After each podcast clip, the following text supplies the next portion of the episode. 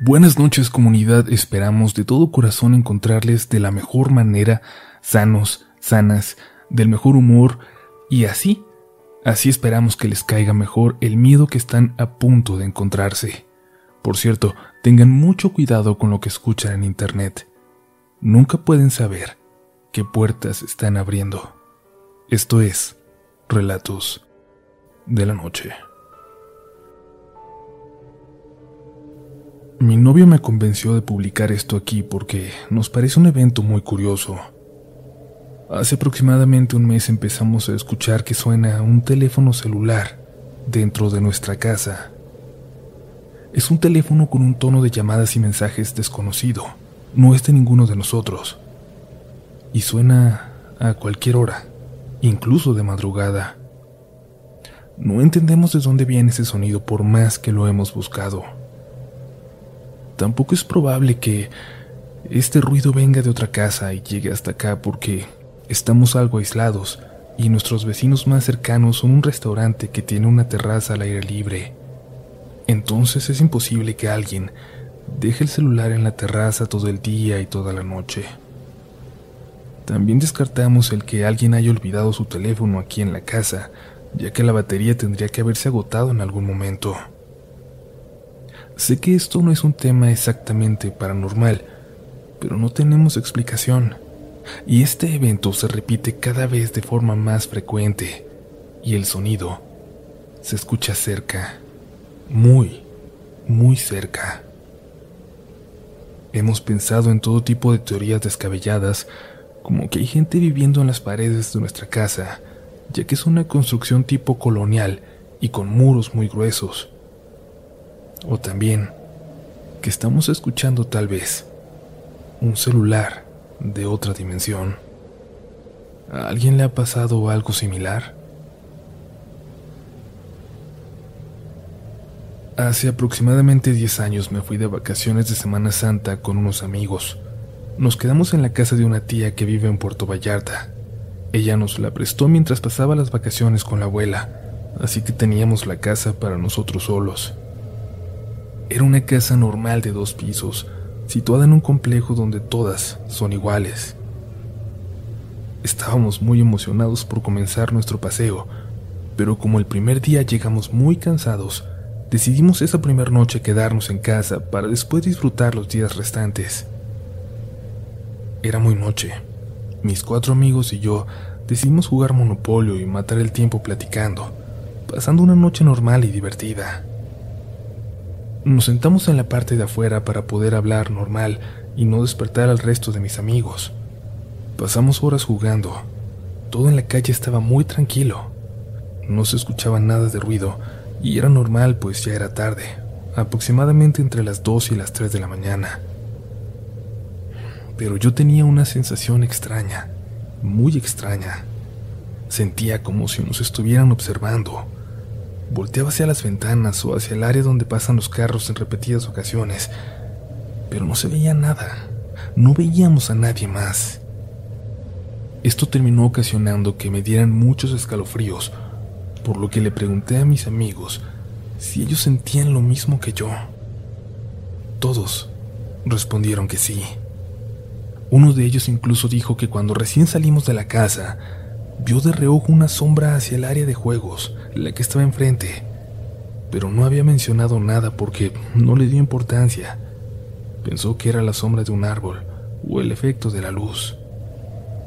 En este momento todos estábamos ya un poco asustados, pues de ahí comenzamos a platicar de experiencias paranormales, lo que ocasionó que el ambiente se tornara un poco más escalofriante todavía.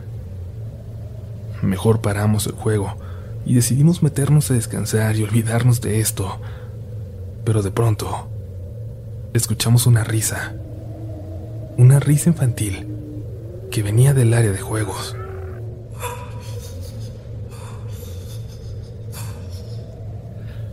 Todos lo escuchamos. Nos veíamos unos con otros asustados, hablando en voz baja, coincidiendo que habíamos escuchado esa risa, que no la habíamos imaginado que era la risa de una niña. Y empezamos a guardar todo para meternos a la casa lo más pronto posible. Uno de mis amigos comenzó a gritar. Ahí. Ahí está. Apuntando con el dedo, y luego corrió hacia adentro. Cuando los demás volteamos hacia donde señalaba, vimos algo que aún no puedo explicar. Me acuerdo y no dejo de sentir ese miedo horrible que sentí aquella noche. Estaba parada en la calle frente a la casa, una niña de unos cuatro o cinco años, con un vestido blanco de holanes, parecido a los que usaban como en los años 70. Estaba muy pálida, como un mimo, y tenía heridas en su rostro con llagas. No dejaba de vernos, y todos comenzamos a gritar, y entre nuestros gritos, creímos escuchar que dijo, ¿Quieren jugar Yo de la impresión hasta sentí un cosquilleo escalofriante en el pecho. Estaba de verdad aterrado. Al reaccionar aventé todo lo que tenía en las manos y todos, con pánico, corrimos espantados hacia la casa. Al llegar y voltear para cerrar la puerta rápidamente, lo último que alcancé a ver fue a la niña ponerse en posición de cuatro patas, como una araña o como un animal, y correr hacia el área de juegos para adentrarse en ellos hasta desaparecer. Todos estábamos muy espantados, incluso los demás que estaban dormidos, nos escucharon alterados y despertaron preocupados para descubrir lo que nos pasaba. Las noches siguientes nadie de mis amigos quería ni asomarse a la calle por aquel espanto visto días atrás. No teníamos dinero como para irnos a un hotel, así que los días restantes la pasamos en casa de mi tía, pero muertos de miedo. Lo bueno fue que aquella vez fue la primera y la última vez que la vimos. Al menos, eso espero. Quiero compartirles una historia muy cortita que contaba mi abuelo paterno. Él es de la Huasteca Potosina. Dice que cuando era joven tenía un conocido que nunca trabajaba. Sin embargo, siempre tenía dinero. Lo invitaba a comer y beber hasta hartarse. Mi abuelo siempre le preguntó que cómo hacía para tener dinero, y él solo contestaba, si te digo, tendrías que irte de aquí, pero yo no tengo nada. No puedo tener un negocio, y por eso siempre ando de aquí para allá. A mi abuelo le causaron mucha curiosidad esas palabras. Cierto día que estaban bebiendo, se terminó el dinero. Así que este hombre ya borracho llevó a mi abuelo a un cerro, lo dejó cerca de unos arbustos y le dijo, aquí espérame, no te vayas a mover, no te vayas a asomar. Luego el hombre se alejó. Mi abuelo no pudo con la curiosidad y se puso a espiarlo. Dice él que el sujeto llenó de hojas su sombrero, lo puso en el suelo y bailó alrededor. Después de unos minutos lo levantó, fue a donde estaba mi abuelo y siguieron de fiesta. Ese fue el último día que lo vio. Nunca volvió a saber de aquel hombre. Hola a toda la comunidad, muy buenas noches. Yo me llamo Williams y soy del estado de Chiapas, México. Soy soldado y quiero relatarles algo que me ocurrió mientras desempeñaba mi labor hace no mucho. Empieza la historia una mañana soleada, en la que me enviaron a recoger piedras para unos fortines. Todo iba de lo más normal. Incluso me gustaba ir a aquel río tan cristalino. Aunque Nunca estaba realmente tranquilo cuando estaba ahí. La gente de la zona contaba mucho que por allí espantaban, que había algo que jalaba a la gente a lo más hondo, gente que nunca volvía a salir. Terminé de recoger las piedras y me fui a dar un baño para tomar guardia en un puesto alejado de la base, a donde no llegaba mucho personal. Ya eran las 7 de la tarde, cuando me tocó ir con mi sombra. Así se llama al compañero. Estábamos platicando hasta que no escuchamos ya a nadie, hasta que no escuchamos nada. Todo estaba completamente en silencio. No se escuchaba ni el ladrido de un perro a lo lejos. No le dimos importancia y seguimos charlando hasta que me dio sueño y tomé el primer descanso de tres horas. Se pasó el tiempo y mi compañero me despertó.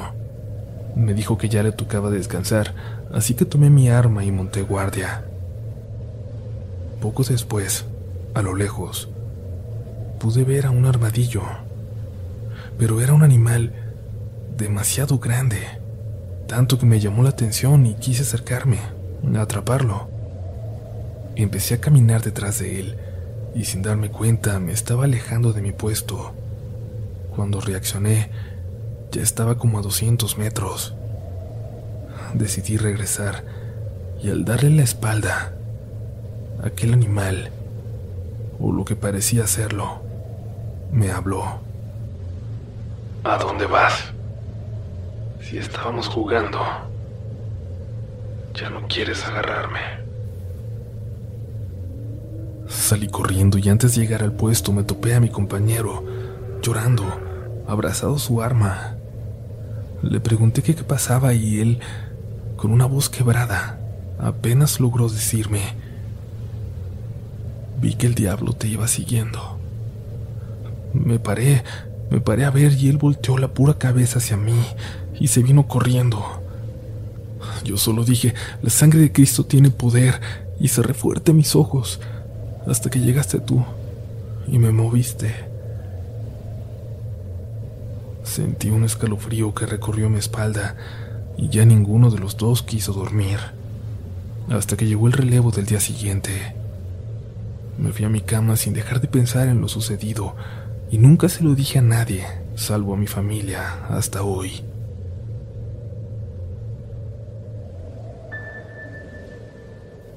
Esto todavía no acaba, comunidad, pues aún nos quedan algunas historias en el tintero.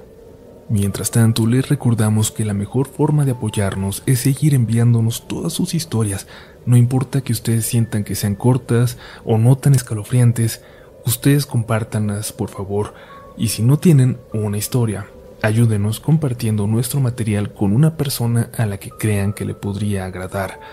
Todo el crecimiento que este espacio tiene el que ha tenido a lo largo de los años es gracias al boca en boca, es gracias a ustedes llevando nuestros relatos a más personas. Pero ahora sí, vamos con los siguientes relatos de la noche. Hola a todos. Siempre leo las historias que escriben aquí me han dado mucho miedo. Y bueno, aunque no es tan aterradora la mía, de igual forma la quiero contar Tal vez alguien también haya pasado algo similar. En mi casa hay algo que imita la voz de mi padre y ya nos habló a mis tres hermanos y a mí. La primera que lo vivió fui yo. Recuerdo que era de noche porque yo estaba profundamente dormida cuando escuché claramente la voz de mi papá que me llamaba por mi nombre. Karina, ya levántate. Yo, más dormida que despierta, le respondí. Ahorita voy. Que te levantes. Me dijo de nuevo, la voz esta vez muy fuerte. Como creía que era mi papá, me levanté de un salto, salí de la cama y me fui al pasillo. Pero entonces recobré mis cinco sentidos y me di cuenta de que aún era muy de noche porque todo estaba muy oscuro. Bajé las escaleras el reloj marcaba que era de madrugada.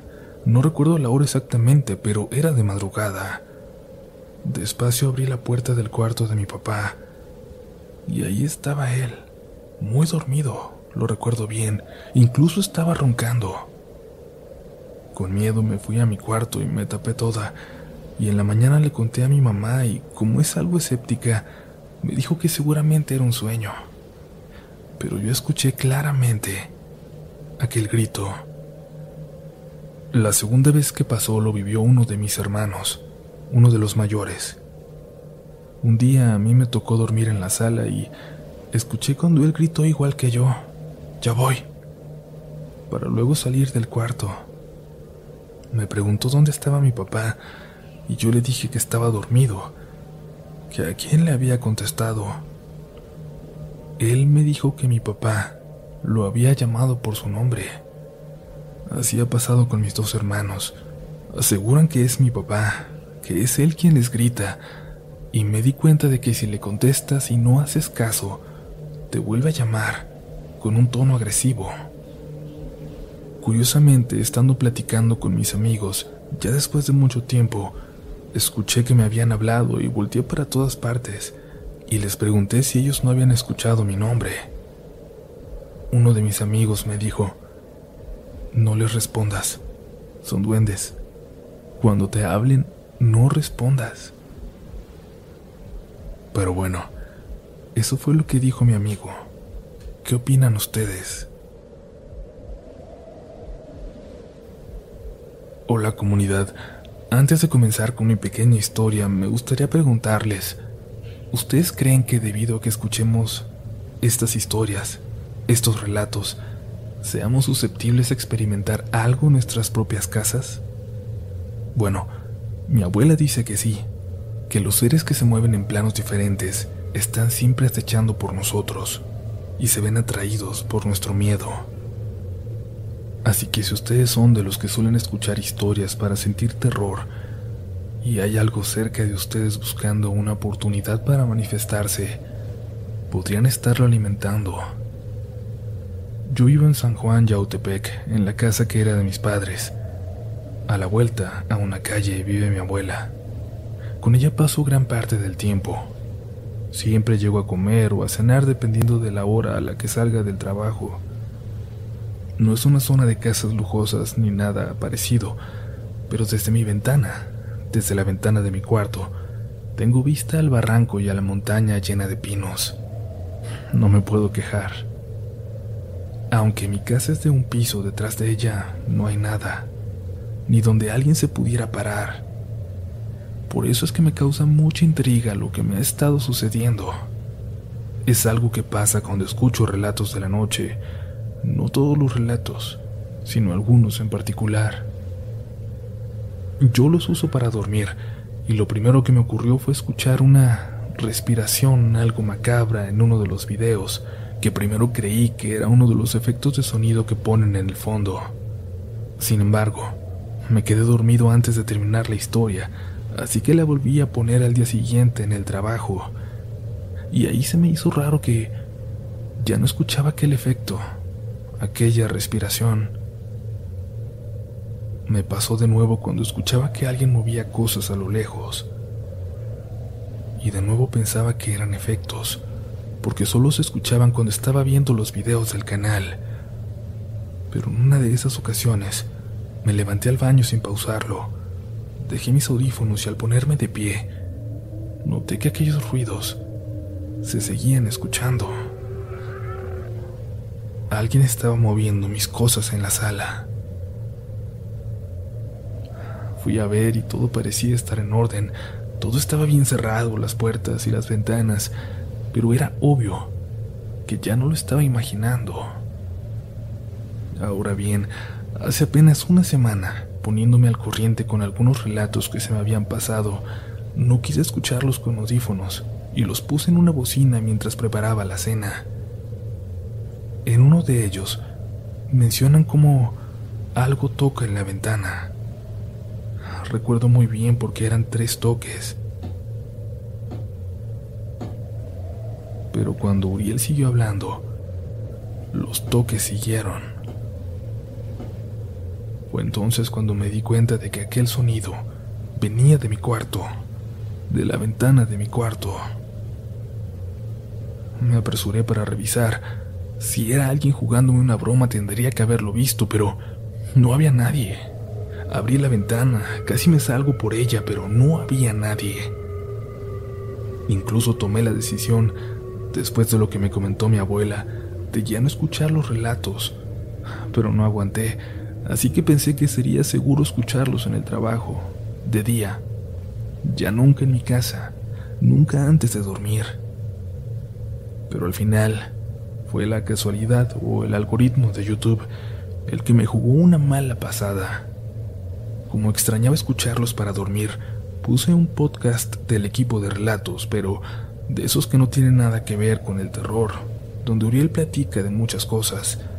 Para mi sorpresa funcionó igual y me quedé profundamente dormido. Pero algo me despertó. No sé cuánto tiempo habrá pasado, pero escuché que alguien intentaba abrir la ventana, la ventana de al lado de donde yo estaba, junto a mi cama. Y esto no sé si se deba a que no acababa de despertar todavía, pero podría asegurarles que vi unos brazos flacos, viejos, intentando abrirla. Me levanté rápido y la cerré y la aseguré, y el corazón me latía a mil por hora. Cuando vi mi celular, me di cuenta de que la reproducción automática había regresado a relatos de la noche. No sé, no sé si eso solo me pase a mí, pero yo que ustedes tendría mucho cuidado con lo que escucho o con las horas a las que lo hago.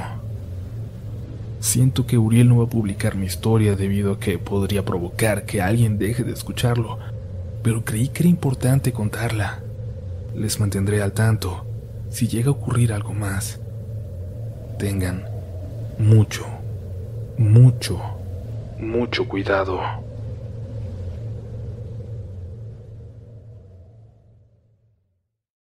¿Quieres regalar más que flores este Día de las Madres? The Home Depot te da una idea.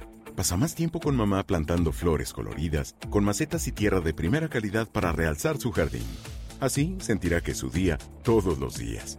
Llévate tierra para macetas Bigoro por solo $8.97 y crece plantas fuertes y saludables dentro y fuera de casa. Recoge en tienda y sigue cultivando más momentos con mamá en The Home Depot. Haces más, logras más. Más detalles en homedepot.com diagonal delivery.